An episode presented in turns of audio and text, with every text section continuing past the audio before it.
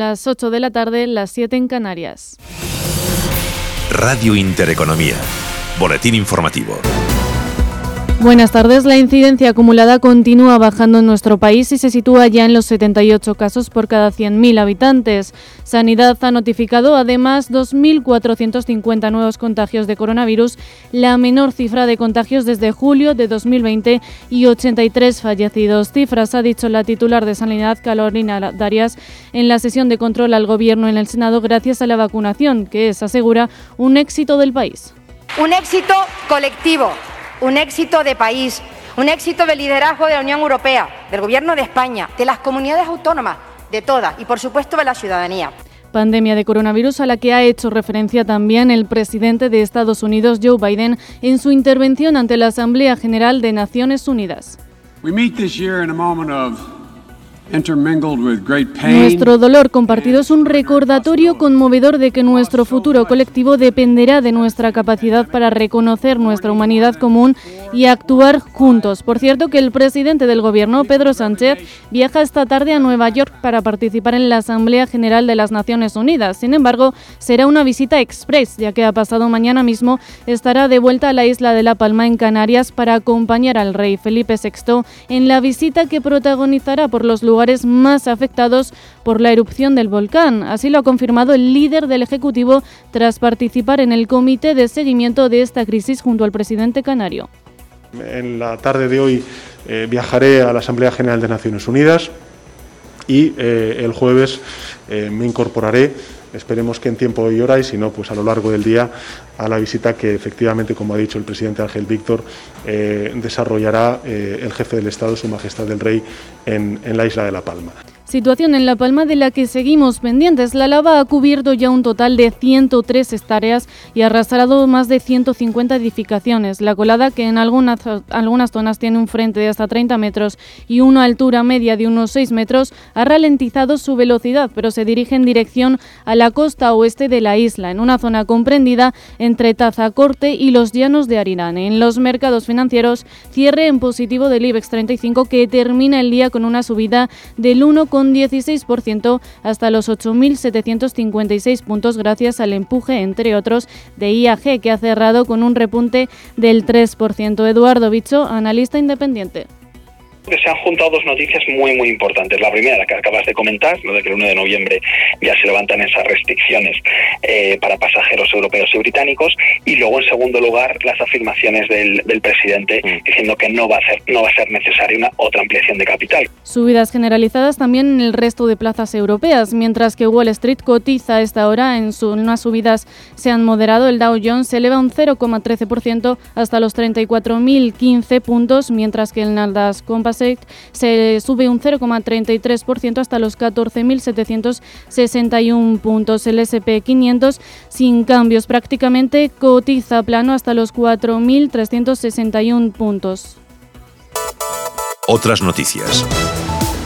El Gobierno estudiará el impacto que la rebaja temporal del IVA a la luz está teniendo actualmente en el recibo de la luz para tomar una decisión sobre extender esta rebaja más allá del próximo 31 de diciembre. Así lo ha asegurado la ministra de Hacienda, María Jesús Montero, en la sesión de control al Gobierno en el Senado. Y decirle, y decirle señor Fragoso, que este Gobierno desde el primer día ha estado atendiendo al interés único de las familias, de las pymes. Este Gobierno ha puesto en marcha medidas estructurales, medidas al corto plazo y, como hemos dicho en varias ocasiones, habrá que ver el impacto que tienen esas medidas en el recibo de la luz para tomar las siguientes decisiones. Continúan escuchando Radio Intereconomía, se quedan con Gema González y Visión Global. La información volverá dentro de una hora.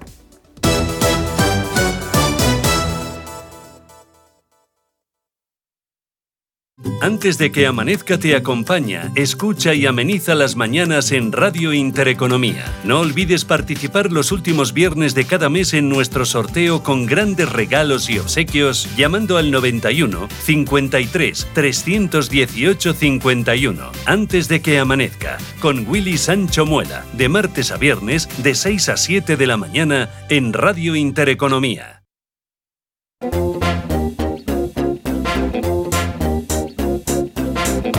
Esto es Visión Global con Gema González.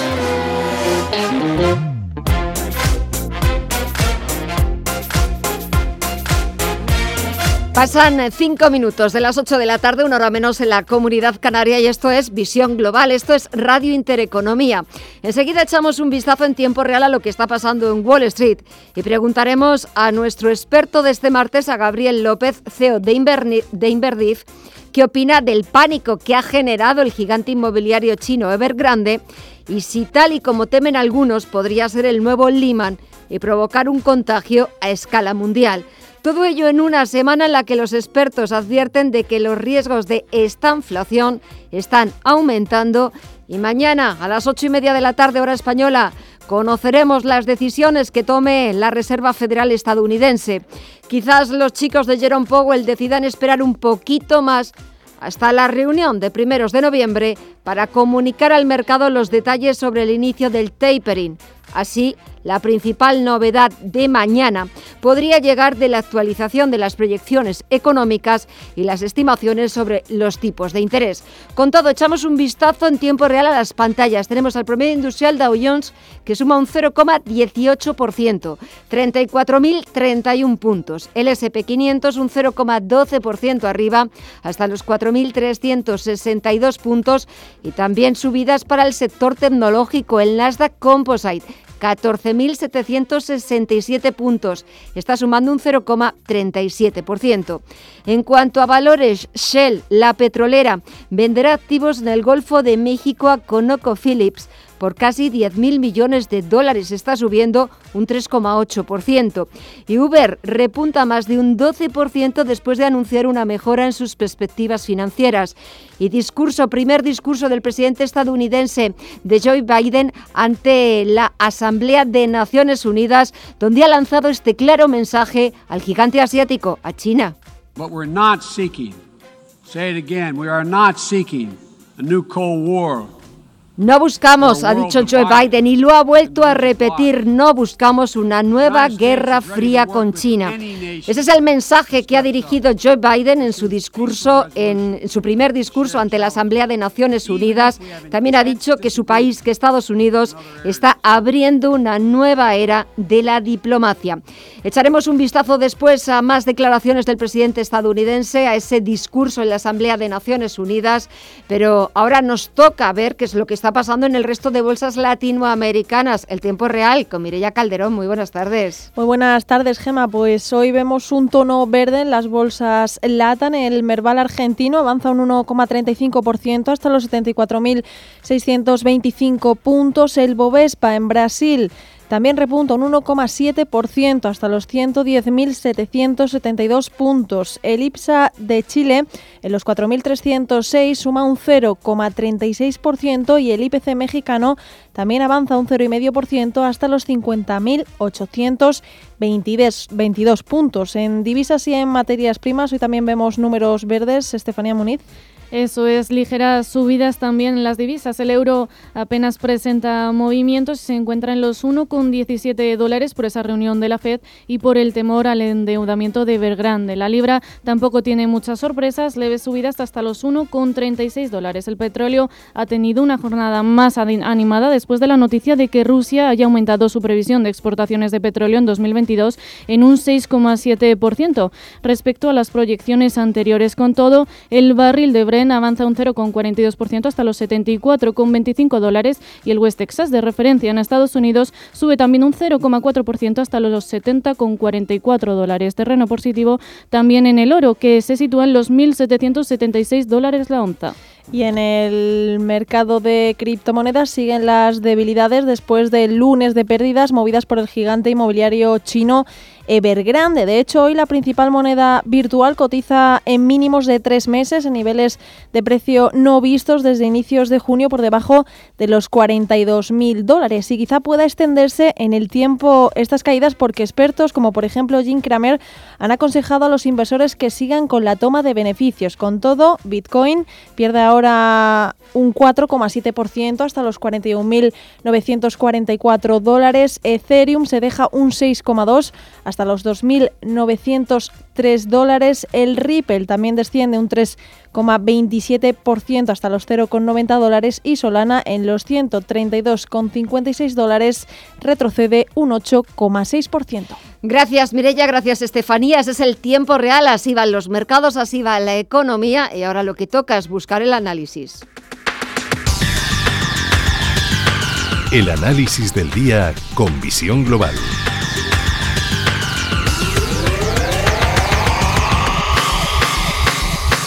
Y saludamos a Gabriel López, CEO de Inverdif. Gabriel, muy buenas tardes.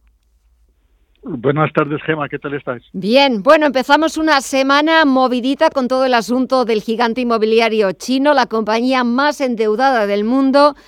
Saltaron todas las alarmas, ya lo venían haciendo en los últimos días, pero en las últimas horas se han intensificado esas alarmas, esas señales de SOS porque muchos expertos ya hablan de otro Lehman eh, y ese pánico, ese efecto contagio a que pueda provocar otra crisis de dimensiones incalculables como, como la de Lehman Brothers, vuelve a aparecer en un escenario y en una semana donde estamos pendientes de esa reunión de la Reserva Federal que ha comenzado este martes, pero que no conoceremos su decisión hasta mañana miércoles. ¿Qué más podemos pedir?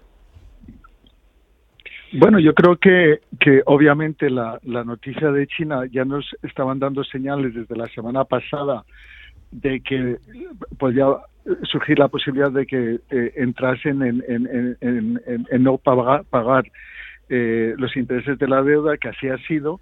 Eh, obviamente afecta a, un sistema financiero, pero que está muy bien gestionado, que está muy bien capitalizado y que los chinos han aprendido desde, la, desde lo que hicieron en la última eh, crisis financiera, que entraron, eh, metieron muchísima liquidez para, para eh, hacer que rebotara la economía y eso creó una burbuja en el sector inmobiliario. Y la verdad es que han gestionado muy bien la recuperación después del COVID y hay que destacar que en el primer semestre de este año la economía china ha tenido superávit mejor dicho, que está en, en, una posición muy sana para, para controlar cualquier cualquiera de estas situaciones. Tampoco hay que olvidar que es un sistema centralizado, que es un sistema socialista eh, y las últimas eh, decisiones también del, Partido Comunista sí que lo indican. Así que eh, sí que es verdad que, que los números parecen importantes, pero eh, los pueden asumir perfectamente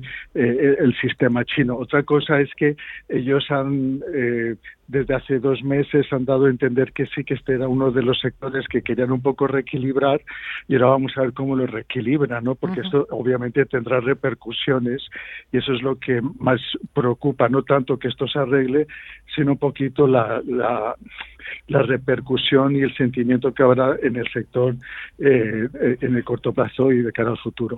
Y después sobre la Reserva Federal también, ¿no? Yo creo que el mercado, por lo general, se pone nervioso antes de estas reuniones. Obviamente es la primera reunión donde ya se empieza a anunciar que van a poner el freno.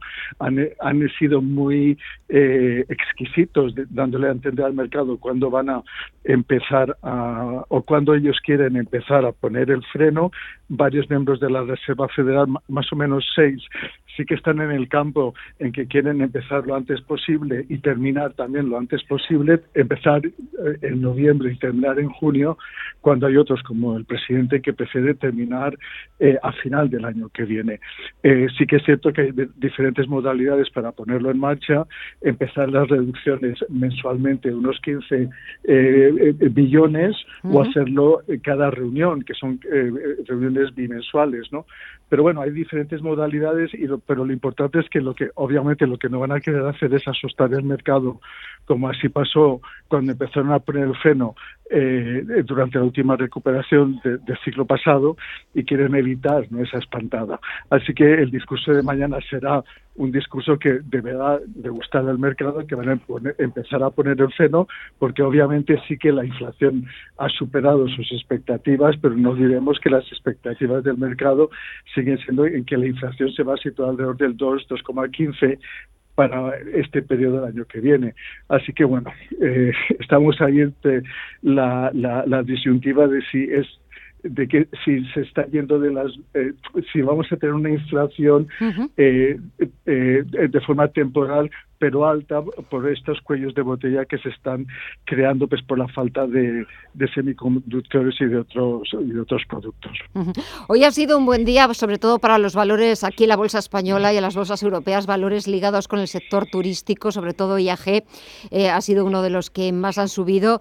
tras esa buena noticia por parte de Estados Unidos, la conocimos ayer, de decidir levantar las restricciones a partir del 1 de noviembre para los viajeros vacunados procedentes de la Unión Europea. ¿Cómo ves el sector turístico? ¿Puede empezar a recuperarse, a tener un final de año un poquito mejor que los meses anteriores? Yo creo que la clave es el efecto de la vacunación y, las consecuencias también del Delta, ¿no?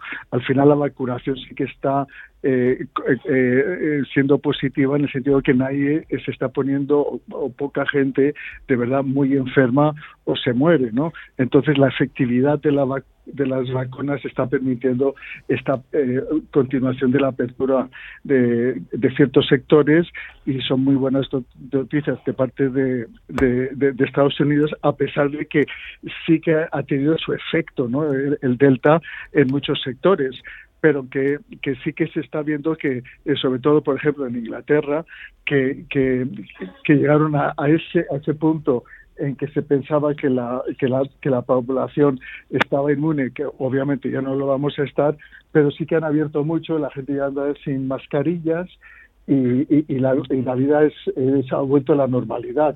Así que debemos de, de, de, esperar de que gradualmente sí que vamos a volver a la normalidad antes de lo que pensamos de que vamos a hacer, que no vamos a tener mascarillas y que todo el sector de, pues, de la restauración y turístico pues que es un sector que está en crecimiento que hay gente que quiere volver a viajar que no ha podido pues que, que se va a recuperar. Y que también sufrió muchísimo durante el verano no que, que uno una que, que los números no fueron tan buenos. Pero bueno digamos que vamos a terminar el año entre entre aquellos que piensan que este freno que se está dando en la economía va a continuar y otros que piensan pues que no hay tal freno y que y que, y que, y que vamos a tener mejores datos económicos de lo que pensábamos. Y ya para terminar, eh, hemos hablado de los valores turísticos, pero algún otro valor, algún otro sector que esté en el horizonte de Inverdif? Bueno, eh, yo creo que el sector de las materias primas está siendo muy interesante, ¿no?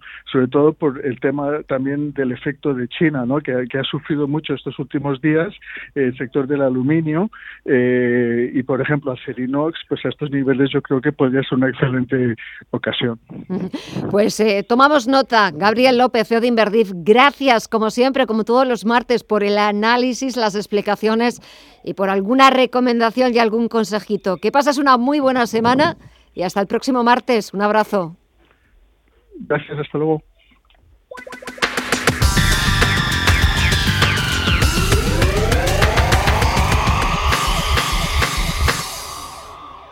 Los analistas de Wall Street confían en el Partido Comunista Chino.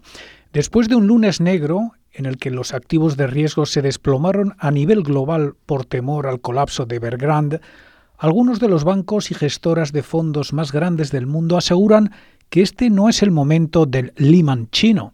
Firmas como Citigroup, Fidelity y Allianz Bernstein señalan que Evergrande puede caer en default, pero las autoridades chinas tomarán medidas para evitar que la crisis del gigante inmobiliario desestabilice el sistema financiero y la economía.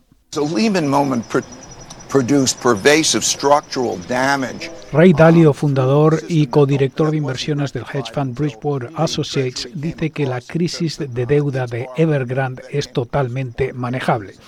Sin embargo, los nervios siguen a flor de piel. Según informa la agencia Bloomberg, dos bancos habrían tenido ya impagos con el gigante inmobiliario chino. Pablo García, director de Divascon Alpha Value, señala que no está nada claro que el gobierno chino vaya a salir al rescate.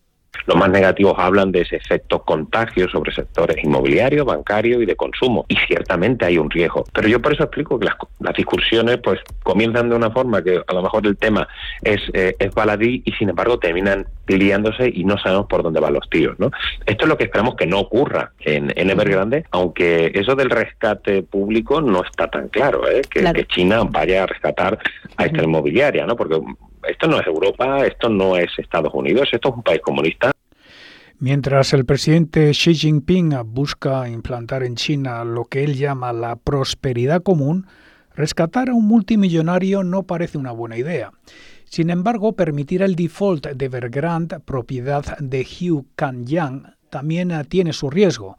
El promotor inmobiliario más endeudado del mundo tiene activos equivalentes al 2% del PIB de China. Un colapso perjudicaría a millones de propietarios de viviendas, empleados de empresas e inversores minoristas. Los bonos de la compañía han bajado un 75% desde finales de mayo y han caído aún más este martes después de que Standard Poor's Global Rating dijera que estaba al borde de la suspensión de pagos. La agencia crediticia dice que Pekín solo intervendría si el contagio infecta a muchos otros promotores inmobiliarios importantes. Evergrande debe pagar el jueves unos 83 millones y medio de dólares en intereses sobre un bono en dólares emitido a cinco años y de no hacerlo, en el plazo de 30 días puede constituir un default o suspensión de pagos. También debe otros 36 millones en un bono nacional que vence el mismo día. Esther Gutiérrez, analista de Bank Inter, cree que la crisis de Evergrande será puntual. Pero pensamos que va a ser algo que va a durar poco en mercados internacionales, en Europa, en Estados Unidos, y que va a quedar más bien pues circunscrito a, China, porque la propia exposición ¿no? del sistema bancario de países occidentales a Evergrande en principio, y si no hay sorpresas que no parece, es muy, muy reducida, ¿no? Así que pensamos que va a ser algo más bien puntual.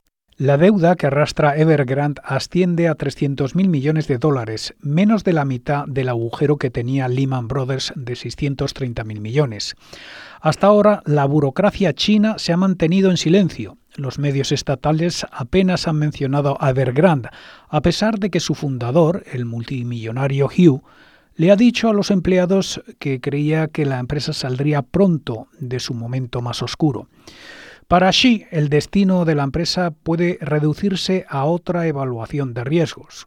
¿Cuál es la amenaza para el Partido Comunista? Por mucho que al presidente le guste ir en contra de los multimillonarios, le gusta aún más mantenerse en el poder. En Radio Intereconomía, Visión Global. Si estás pensando en comprar una casa, entra en cuchabank.es y accede a nuestra oferta hipotecaria. Cuchabank, el banco de tu nueva casa. No sé de dónde vamos a recortar más. ¿Sabes lo que es la eficiencia energética? NES te demuestra que sí puedes ahorrar más en energía. En NES son expertos en ahorro y auditorías energéticas. Trabajan con las mejores empresas y al mejor precio. Ellas les avalan. Infórmate en NES.es. Te realizamos un estudio de forma gratuita. Pregunta y contacta en info.nes.es. NES, conviértelo en tu partner energético. Información internacional. CaixaBank patrocina este espacio.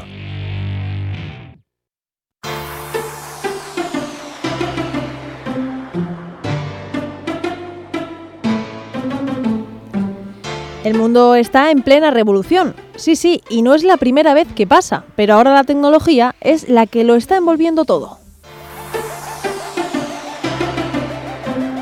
Ahora hablamos de megatendencias como la inteligencia artificial, la robótica, el big data, los vehículos autónomos o el 5G.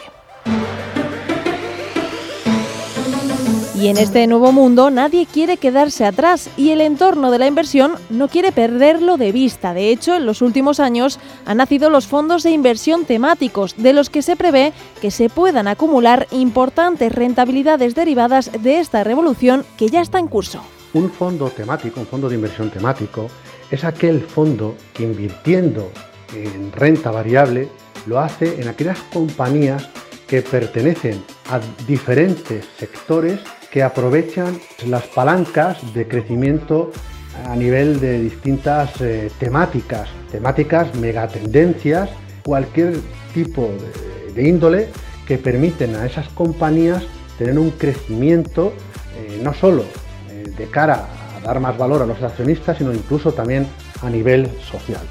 Eh, en inversión, los expertos como José María Luna de Luna Sevilla y Asesores señalan que la estrategia de invertir en el mañana pasa por el ahora, o lo que es lo mismo, exponerse a tendencias de crecimiento secular en los mercados tiene el potencial de superar la rentabilidad del mercado en general.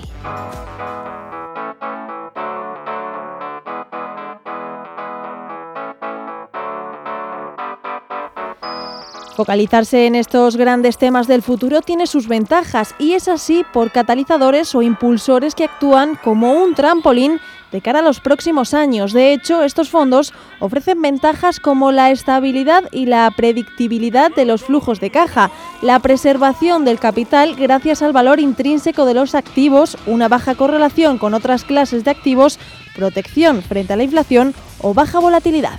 Existen muchos fondos temáticos en estos instantes muy interesantes. Quizás hay, dentro de las temáticas, hay tres que destacan. Una sería la revolución digital, la segunda sería la revolución de la sostenibilidad, pues se afán de todo lo verde, y la tercera sería la revolución demográfica. Hay muchas formas de acercarse a esas temáticas. Una es a través de fondos que inviertan única exclusivamente en cada una de ellas. Otra es hacerlo a través de productos que inviertan en estas tres y en otras tantas que pueden existir sin duda alguna.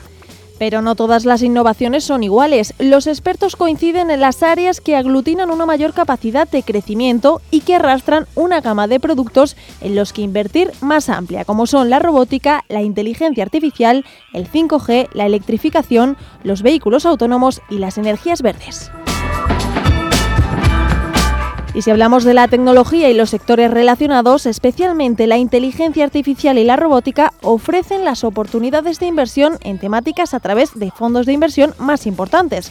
Además, el crecimiento de la inteligencia artificial es gigantesco. De hecho, un informe de 2020 de Grand View Research estimó que el tamaño del mercado mundial era de 39.900 millones de dólares en 2019 y proyectó una tasa de crecimiento anual compuesto del 42,2% en entre 2020 y 2027.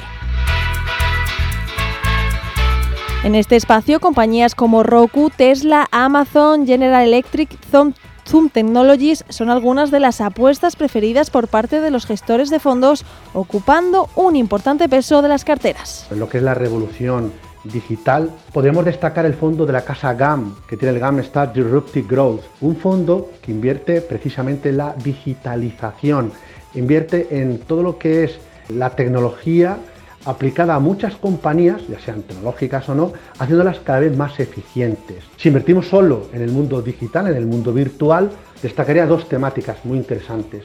Consumo digital, por ejemplo, a través del PICTED Digital, o por ejemplo, la ciberseguridad fundamental. Un fondo para ello es el PICTED Security, también de la casa PICTED. Por otro lado, el cambio hacia un nuevo modelo de movilidad es otro punto destacable en las tendencias de los próximos años y un aspecto clave de un mundo más sostenible será la electrificación de los automóviles. En este segmento sobresalen en las carteras compañías como Alphabet con el proyecto Waymo o Tesla.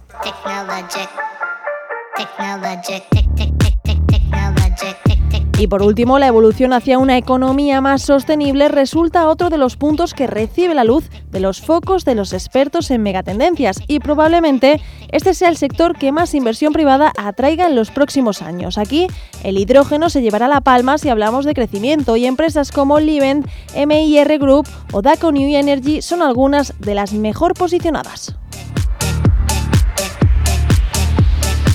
Todo esto en un mundo que avanza a base de las revoluciones, sobre todo tecnológicas.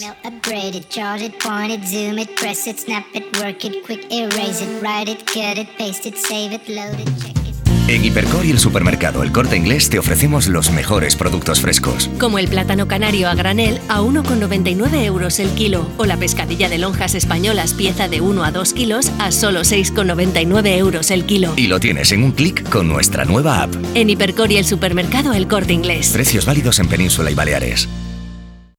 Porque el futuro ya está aquí. Porque la inversión necesita transparencia. Porque existe un ecosistema digital. Porque las criptomonedas ya conviven con el dinero tradicional. Por esto y por mucho más, Radio Intereconomía ha creado la serie de programas My Economy. De lunes a viernes a las 3 de la tarde. Damos voz a los nuevos mercados y tendencias de la era digital. Información internacional. CaixaBank patrocina este espacio.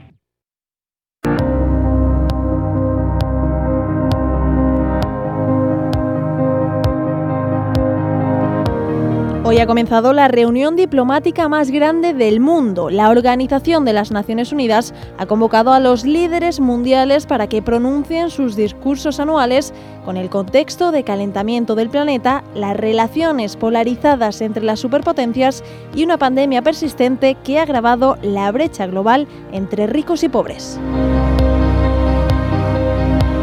Esta reunión de una semana de la Asamblea General, la 76 es también una prueba de credibilidad importante para el presidente de Estados Unidos, Joe Biden, que además ha sido uno de los primeros en tomar la palabra ante el organismo integrado por 193 Estados miembros. This is the clear and urgent choice that we face here en la primera intervención desde que fue elegido, Joe Biden ha abierto su discurso resaltando la importancia de esta década decisiva para nuestro mundo. El mandatario estadounidense ha dicho que como comunidad global nos enfrentamos al desafío de una crisis urgente y que se avecina, y ha señalado que tienen enormes oportunidades si pueden reunir la voluntad y tienen la resolución de aprovecharlas. Intervención del presidente de Estados Unidos ha sido la más ansiada por el mundo, sobre todo por conocer sus prioridades y para conocer su visión del papel global de Estados Unidos, un contexto al que se suman una serie de noticias negativas tanto en el último año como en los últimos días.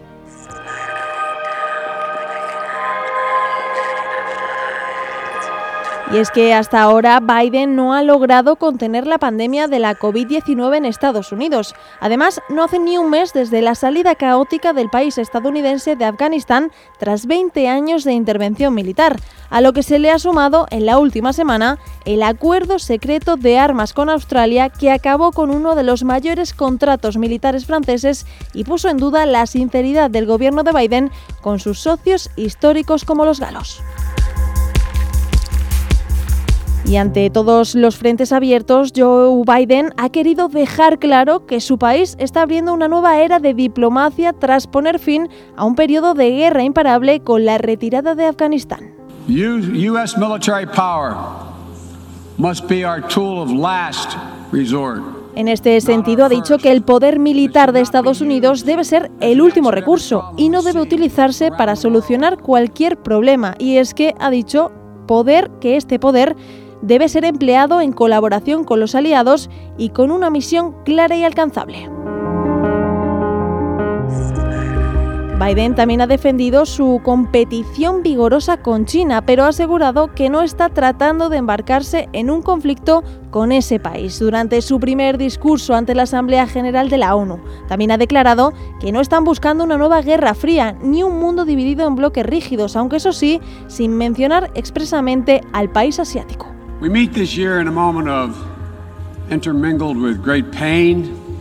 Por último, haciendo referencia a todas las naciones y hablando en plural, ha declarado que nuestro dolor compartido es un recordatorio conmovedor de que nuestro futuro colectivo dependerá de nuestra capacidad para reconocer nuestra humanidad común y actuar juntos.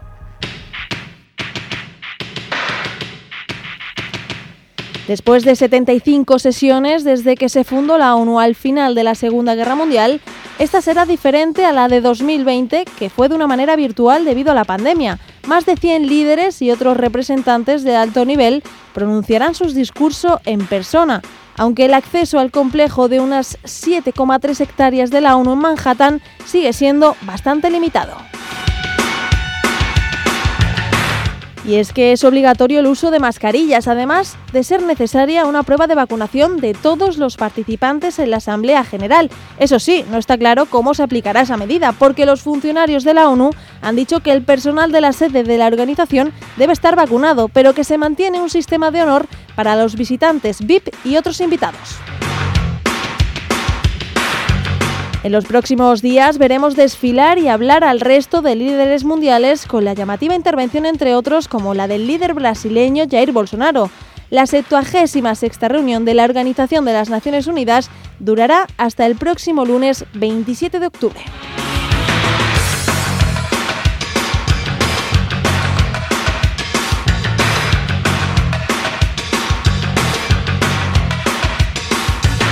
CaixaBank ha patrocinado este espacio. Tenemos el de espuma, el de látex, el de muelle. En esta vida puedes dudar de todo, menos de cómo proteger lo más importante. CaixaBank presenta MyBox. Elige el seguro que necesites y págalo cómodamente mes a mes sin subidas durante los tres primeros años. Cuando estás seguro, duermes tranquilo. Infórmate en caixabank.es. CaixaBank. Escuchar, hablar, hacer.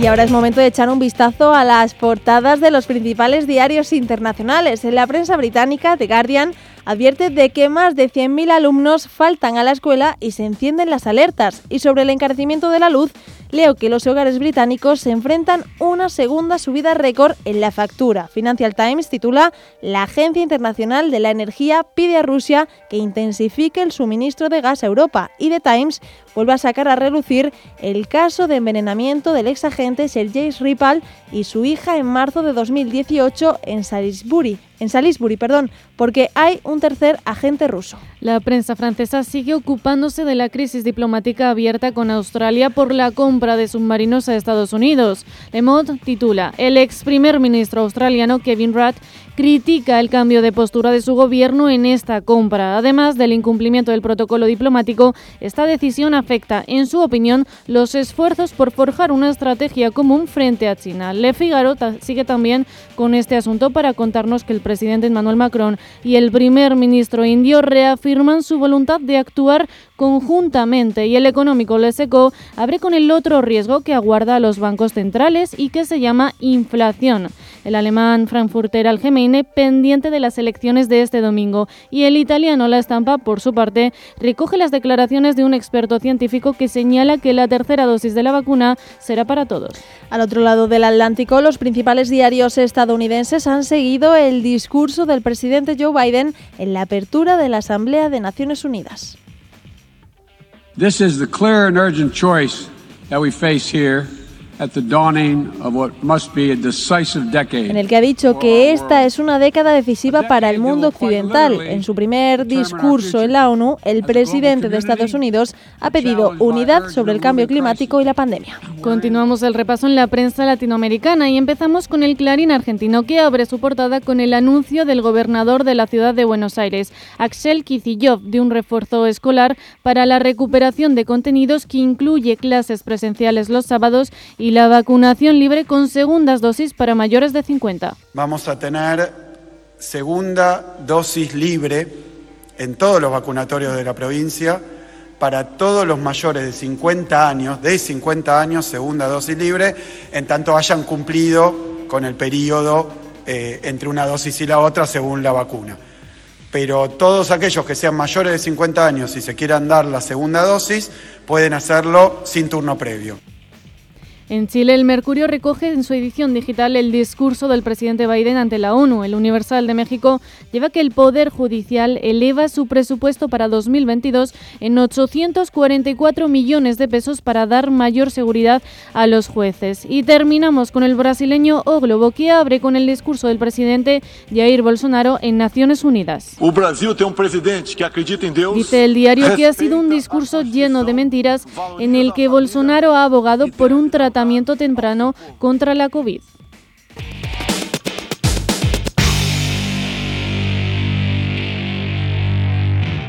Si caminas solo, irás más rápido. Si caminas acompañado, llegarás más lejos. Luna Sevilla es su asesor patrimonial de referencia. Prestando nuestros servicios como agentes de Caser Asesores Financieros, somos una empresa con amplia experiencia profesional y una clara apuesta por la formación de calidad, la información transparente y objetiva y por el asesoramiento financiero personalizado y continuado. Si desea más información, visite lunasevilla.es o llámenos al 91 762 3442. No hay secretos para estar bien. En Bienestar llevamos más de 20 años comprometidos con todo lo que significa disfrutar de una alimentación saludable. Descubre el nuevo Bienestar, El Pozo.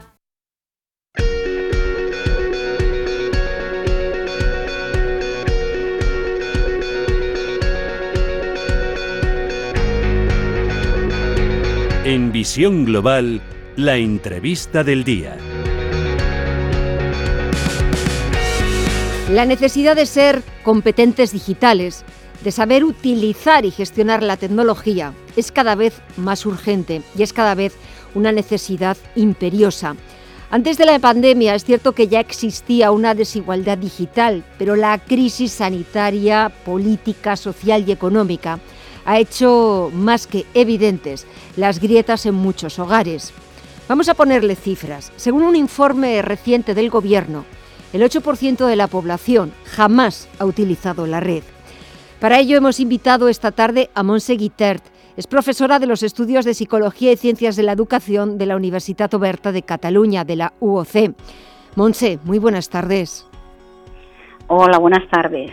Muchísimas gracias por aceptar nuestra llamada y sobre todo muchísimas gracias por mm, aclararnos en los próximos minutos la competencia digital y sobre todo cómo entendemos mal ese término, porque pensamos que utilizar una tablet, un ordenador, un smartphone, saber manejarlos, ya es ser competente digitalmente, pero no tiene nada que ver.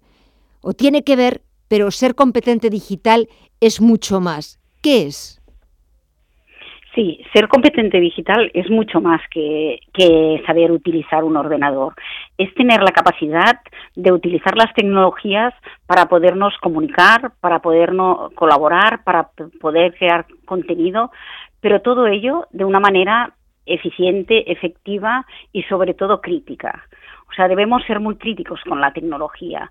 No cualquier tecnología sirve para cualquier cosa, sino tenemos que seleccionar la tecnología más adecuada para aquella situación más adecuada.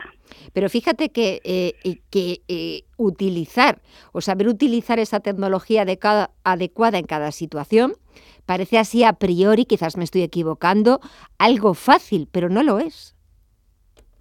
No, no lo es, porque tenemos muchas tecnologías y como hablando, cuando hablamos al, introducir la entrevista, has hablado de las brechas digitales, ¿no? Brechas digitales hay tres, ¿no? Hay la brecha de acceso, que ya sabemos que existe, hay la brecha de uso, pero también hay la brecha de calidad de uso. ¿Qué supone la calidad de uso? Supone tener esta competencia para utilizar las tecnologías de manera adecuada y de manera crítica, incluso de manera cívica y responsable. Todos sabemos que colgar una foto en Internet y poner el nombre de una persona sin antes haberla visado es utilizar la tecnología, saberla utilizar técnicamente, pero no es utilizarla de una manera cívica y adecuada. Por tanto, tenemos que tener esta visión mucho más amplia de cómo, de la calidad de uso de la tecnología. Si hablamos de, brechas, eh, de desigualdades en el mundo digital, eh, Luego hablamos, si te parece, del mercado laboral, donde también es muy evidente, pero quizás en el sector donde se evidencia y son aún más em, eh, enormes esas brechas digitales es en el mundo de la educación, en el sector educativo, donde es fundamental abordar este reto porque, eh, según también recientes encuestas, alrededor de un 40% de los docentes europeos no se consideran preparados para utilizar tecnologías digitales, un 40%. Sí, es, es un número elevado. Pero ¿qué pasa? O sea, los docentes en algunos casos son más competentes digitales que los estudiantes, pero los estudiantes lo que tienen es mucha competencia instrumental. No tienen miedo de utilizar los tablets, las tablets, como decías, o el teléfono, etcétera. El problema es hacer un buen uso. O sea, si, por ejemplo, para hacer una búsqueda hacer una búsqueda en Google es muy fácil, ¿no? Pero para hacer una búsqueda académica es mucho más difícil. Tenemos que ser capaces de filtrar aquella información que nos llega y de ver que es segura, etcétera, etcétera. Entonces, en este momento hay muchos docentes que no se sienten competentes digitales. ¿Por qué? Porque además la competencia digital docente no es solo conocer la tecnología, sino saber utilizar la tecnología desde una perspectiva más metodológica. Cómo aplicar las, las tecnologías para poder mm, enseñar y ayudar a los estudiantes a aprender. E incluso cómo empoderar a los estudiantes para que ellos puedan hacer un buen uso de la tecnología. Entonces, esto crea nuevas dimensiones para los docentes ligadas a esta aplicación metodológica de la tecnología para facilitar el proceso de enseñanza y aprendizaje. Y en este, y en este punto, Monse, las administraciones, eh, ¿de qué manera pueden ayudar a subsanar esas brechas digitales? A ver, yo creo que las administraciones durante una época han ayudado a subsanar la brecha digital desde, desde lo que sería el acceso, mm, quizá luego el uso, pero ahora estaríamos en la fase de la calidad de uso, ¿no? De cómo formamos a los docentes para que puedan integrar el uso de la tecnología y para que, como hemos visto durante la pandemia, se han encontrado muchos docentes que han tenido que utilizar la tecnología para poder conectar simplemente con los estudiantes, ¿no? Pero ¿qué ha pasado? Que en muchos casos mm, lo que se ha hecho es reproducir las situaciones de presencialidad y utilizar las pantallas para hacer videoconferencias, todas gestionando el tiempo igual que lo estaban gestionando antes. De 9 de la, mañana a, a una del mediodía, los alumnos conectados todas las horas en la pantalla. Esto no es llevar a cabo un buen uso, sino que un buen uso sería ver cómo podemos sacar provecho de la tecnología y cómo cambiamos las metodologías utilizando la tecnología para que los estudiantes puedan aprender mejor, porque es obvio que tener a los estudiantes cinco horas durante una pantalla es imposible que los estudiantes puedan seguir, ¿no? Entonces tenemos que buscar, pues, cómo utilizar la tecnología para que ellos trabajen colaborativamente, para que ellos puedan buscar información, para que no necesiten estar trabajando síncronamente todo el rato, etcétera, etcétera. Por tanto, yo creo que el gran reto de la administración es proponer una formación o ayudar a una formación para que los docentes puedan utilizar la tecnología sacando el máximo provecho. Y esta formación no tiene por qué pasar por una formación presencial, sino que puede pasar por distintos modelos de formación o incluso por el trabajo colaborativo entre docentes, ¿no? Cómo mejor se aprende que de forma colaborativa, a partir de la experiencia que yo tengo, compartirla con otro docente, a partir de proyectos, etcétera, etcétera. ¿Y cómo nos convertimos en competentes digitales? ¿Hay claves para ser competente digital? Bueno, claves hay unas cuantas, ¿no? Pero para ser competente digital, de alguna manera tenemos que ser personas pues más flexibles, más curiosas, más adaptadas al cambio. Tenemos que tener la capacidad para ser autónomos utilizando la tecnología, no estar siempre pendiente de alguien que me ayude. Tenemos que ser de alguna manera capaces de utilizar esta tecnología ¿no? de una manera adecuada para comunicarnos, para colaborar, para crear contenidos. Tenemos que también ser conscientes de las limitaciones, ¿no? ser críticos con el uso de la tecnología, por, por todos los riesgos que nos puede suponer. Y también tenemos que ser capaces de personalizar el uso de la tecnología, ¿no? Es muy importante que seamos competentes digitales para que nosotros utilizar la tecnología cuando la necesitamos y no al revés, ¿no? Cuando nos la impongan. Eh, ser competentes digitales parece, como decíamos al principio, una tarea, una tarea fácil. Hemos visto que no lo es, que muchas veces eh, confundimos o erróneamente pensamos que, las redes no tienen ningún secreto para nosotros. Y es cierto que también eh, la pandemia ha servido de alguna forma eh, para eh, acelerar ese proceso de digitalización para que ciudadanos, empresas, autónomos, pequeñas y medianas empresas, eh, de alguna forma recorrieran ese camino en muy poco tiempo e intentaran ser más productivos desde el punto de vista de la utilización de las redes, desde el punto de vista digital, porque bueno, pues hemos vivido, Monse, unos momentos un año de confinamiento, de encierro, en el que gracias a la red, gracias al mundo digital, eh, muchas de estas empresas o muchos eh, de nosotros hemos podido sobrellevarlo. Exactamente, yo creo que la pandemia ha sido un acelerador de la digitalización y también yo creo que ha creado una conciencia ¿no? de esta necesidad de actualizarnos, de, de intentar, entre comillas, ser competentes digitales y también ha demostrado que cuando nos ayudamos y cuando colaboramos, aprendemos mejor, ¿no? Porque todos nos hemos encontrado en la situación de pedir a alguien, oye, mira, ahora tengo que hacer una videoconferencia, no sé cómo hacerlo, cómo lo hago, y el vecino, el amigo, el hijo, etcétera, ¿no? Y nos hemos dado cuenta mm, que gracias a la tecnología y gracias a la, a la colaboración entre nosotros hemos podido de alguna manera actualizarnos ¿no? y hacernos conscientes que tenemos limitaciones que podemos superar o actualizándonos o buscando un tutorial en Internet o pidiendo ayuda, pero hemos intentado al máximo mm, convertirnos en autónomos para poder pues en algunos casos trabajar o teletrabajar desde casa o comunicarnos con nuestros familiares, ¿no? Porque yo creo que ha sido como una necesidad vital, ¿no? Sí, sí. Entonces esta necesidad vital nos ha ayudado a superar algunas limitaciones y a superar algunos miedos, ¿no? Porque en muchos casos es un poco el miedo de la tecnología, ¿no? Yo diría que la gran diferencia entre los niños y los adultos es que los niños no tienen miedo, ¿no? A la tecnología lo prueban todo, con los riesgos que puede suponer. Pero quizá los adultos el miedo frena mucho, ¿no? Y en esta situación que nos hemos encontrado se han, se han superado muchos miedos, muchas limitaciones y yo creo que se ha tomado conciencia, ¿no? De esta necesidad de actualizarnos digitalmente, sea por el canal que sea más formativo mm, o más reglado, más informal, a partir de amigos, a partir de compañeros o a partir de familiares.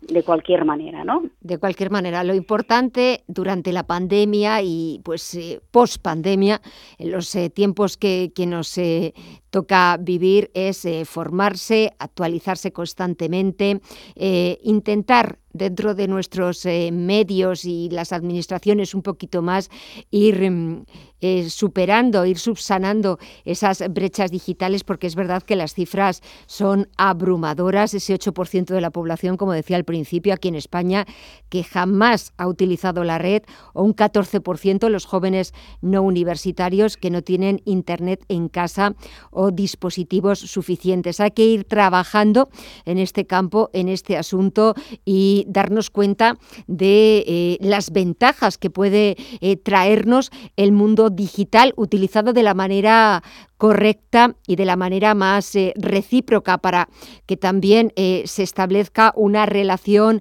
eh, entre el usuario y, esa red y ese mundo digital. Monse Guiter, profesora de los estudios de Psicología y Ciencias de la Educación de la Universidad Oberta de Cataluña.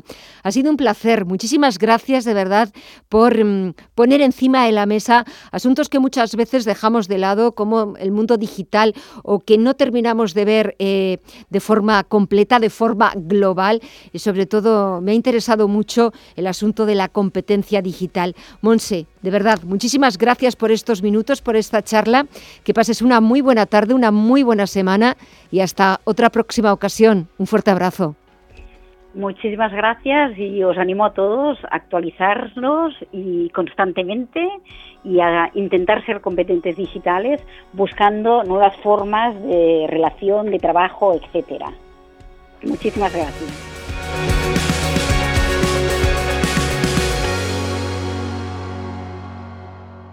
En Hipercor y el supermercado El Corte Inglés te ofrecemos los mejores precios y ahora además con un 50% en la segunda unidad de muchos productos y ofertas increíbles. Como un 50% de regalo por compras superiores a 10 euros en productos dietéticos. Y lo tienes en un clic con nuestra nueva app. En Hipercor y el supermercado El Corte Inglés. Consulta condiciones de la promoción. Mercado de divisas, la actualidad del euro, el dólar, la libra y todo el mercado forex. Un programa presentado por Raúl Castillo. Elige tu propio camino en el mundo de la inversión. Mercado de divisas, los miércoles de 2 a 3 de la tarde en Radio Intereconomía.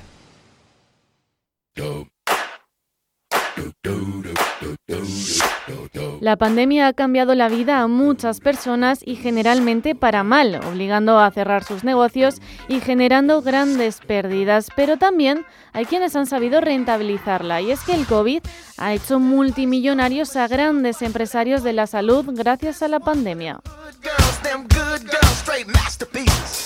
En la lista ideada por Forbes durante el 2021, cinco pertenecen a China, tres son de nacionalidad alemana y dos de India, mientras que el resto pertenecen mayoritariamente a Estados Unidos. Ugur Shahir es el CEO y cofundador de BioNTech, empresa asociada a Pfizer para fabricar la primera vacuna autorizada en la lucha contra la COVID-19.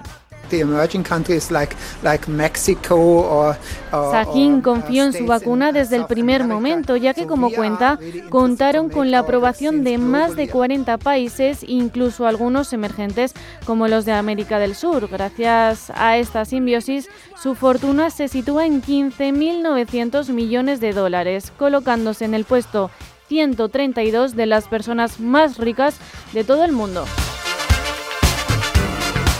Stefan Bancel es el CEO de Moderna, cuya vacuna también fue autorizada en diciembre por la Agencia Europea del Medicamento y además ha sido la primera en comenzar sus ensayos en marzo. Todo ello ha convertido a este francés en uno de los más ricos del momento con un patrimonio de 13.700 millones de dólares.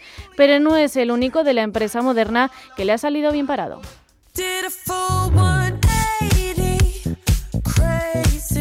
De origen libanés y con nacionalidad canadiense-estadounidense, Noubar Afeyan es el presidente y cofundador de la compañía Moderna. Además, es el director ejecutivo de Flagship Pioneering, firma de capital de riesgo a través de la cual posee acciones en una docena de empresas cotizadas de biotecnología. Su fortuna, con todo, alcanza un total de 5.000 millones de dólares. Don't come out. El abastecimiento de mascarillas ha sido y es imprescindible en el manejo de la crisis pandémica. Li Yanquan de Hong Kong preside Winner Medical, una empresa proveedora de productos quirúrgicos y su empresa fue clave para fabricar miles de millones de mascarillas protectoras y batas de protección para los trabajadores de la salud que luchan contra el virus, así como vendas y productos de gasa. Con todo cuenta con un patrimonio de 3.700 millones de dólares. Casos de éxito de aquellos que han destinado sus ideas y sus empresas a crear soluciones en tiempo récord para una crisis que aún dura y que su gestión ha estado lejos de hacer caja. O eso tendremos que creer. Ellos son solo un ejemplo de otros muchos que siguen haciéndose de oro gracias a la pandemia.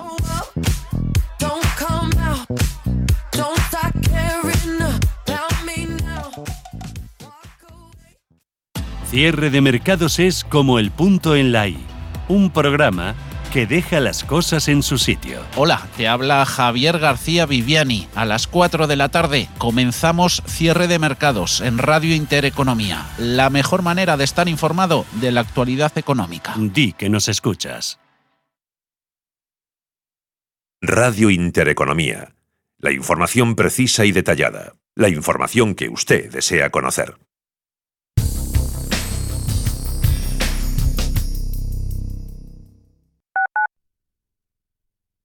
Quiero alquilar mi casa, pero ¿y si los inquilinos no me pagan o no cuidan el piso o tengo quejas? Deja de preocuparte, porque en Renta Garantizada te protegen de todo. Cobrarás tu alquiler todos los meses aunque no pague el inquilino y se ocupan de la gestión del día a día. Y tú, tranquilo. Infórmate en el 910 1095 o en rentagarantizada.es. Alquiler garantizado.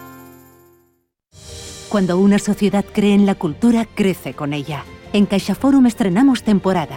Homo Ludens, Team Lab, Tattoo, Magritte. Hasta 40 exposiciones de las que podrás disfrutar por todo el territorio y en nuestros nueve centros. Eso es creer en la cultura. Eso es crecer en la cultura. Descúbrelo en caixaforum.org.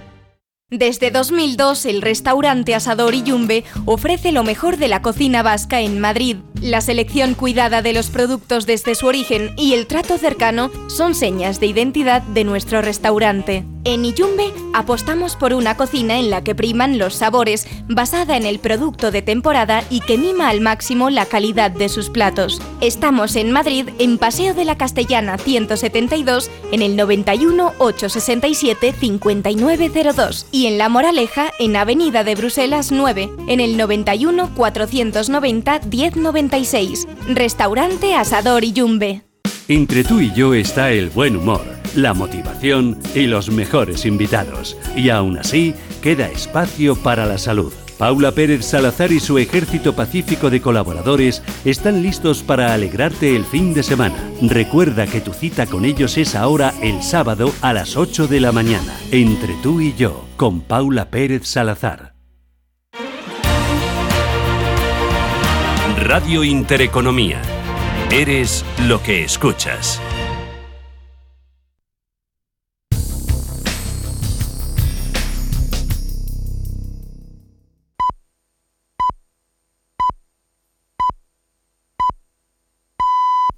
Son las 9 de la noche.